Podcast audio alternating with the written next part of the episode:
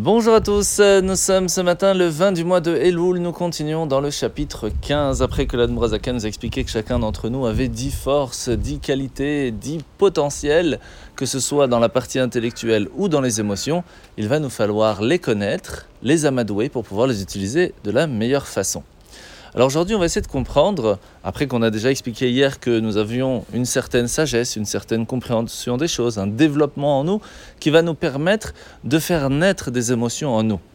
Ces émotions peuvent être utilisées de différentes façons. Aujourd'hui, nous allons parler que l'âme divine que nous avons en nous peut être utilisée de ces dix potentiels de la façon la plus spirituelle possible. Alors la première, chesed, la bonté, c'est que l'homme va chercher à faire du bien pour s'attacher à Dieu. Gvura, c'est la sévérité. Ça, c'est plus la peur de transgresser une avéra, une faute, et donc on va s'imposer des barrières pour se renforcer et gagner contre son mauvais penchant.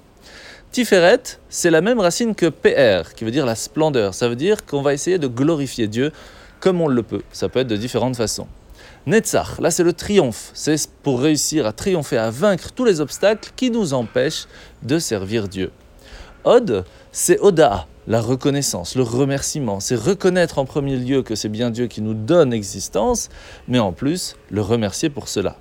Yesod, c'est s'attacher avec Dieu, s'unifier avec lui, le montrer que on désire être avec lui parce que c'est en fin de compte la base du mot Yesod. Malchut, c'est la royauté, donc c'est d'une certaine façon la transmission, mais surtout d'accepter la royauté de Dieu, tel un serviteur, avec effroi, avec crainte, mais aussi avec amour. Et lorsqu'on a reçu quelque chose, eh bien après on peut le transmettre. Mais si on n'a rien reçu, c'est en soi bien sûr plus difficile. La mitzvah de ce matin, mitzvah positive numéro 153, c'est le commandement qu'Hachem nous a ordonné à propos des comptes des mois et des années, d'où l'importance de fixer un calendrier pour savoir comment vont se passer les fêtes. La parachat de la semaine, donc comme je vous l'ai dit, nous sommes parachat Nitzavim et Vayeler. Aujourd'hui, nous allons parler un petit peu de la parachat Vayeler. Donc Moshe va annoncer au peuple juif qu'aujourd'hui, le 7 du mois de Hadar, c'était son anniversaire de son 120e année, et donc aussi le départ de ce monde pour un monde meilleur.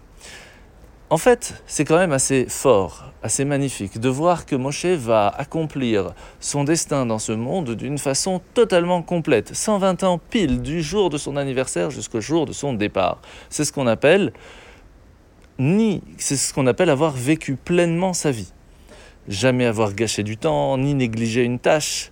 Vraiment une existence qui était d'une certaine façon physique, puisque ce Moshe vivait dans un corps, et pourtant réussir à vivre, à transcender entre le spirituel et le matériel, réussir à avoir une perfection pas seulement spirituelle mais aussi matérielle. Et c'est ce qui va faire que la, vie de Moshe doit nous inspirer, que on doit avoir conscience qu'on a une mission dans ce monde et que chaque domaine de notre vie, que ce soit l'endroit où en fin de compte on se trouve aujourd'hui, le travail que l'on a aujourd'hui, la quelle que soit la façon, nous avons une mission. Et lorsqu'on va la faire pleinement, alors nous réussirons, Bezrat Hashem, à vivre pleinement notre vie comme Moshe Rabbeinu. On se tente de passer une très bonne journée et à demain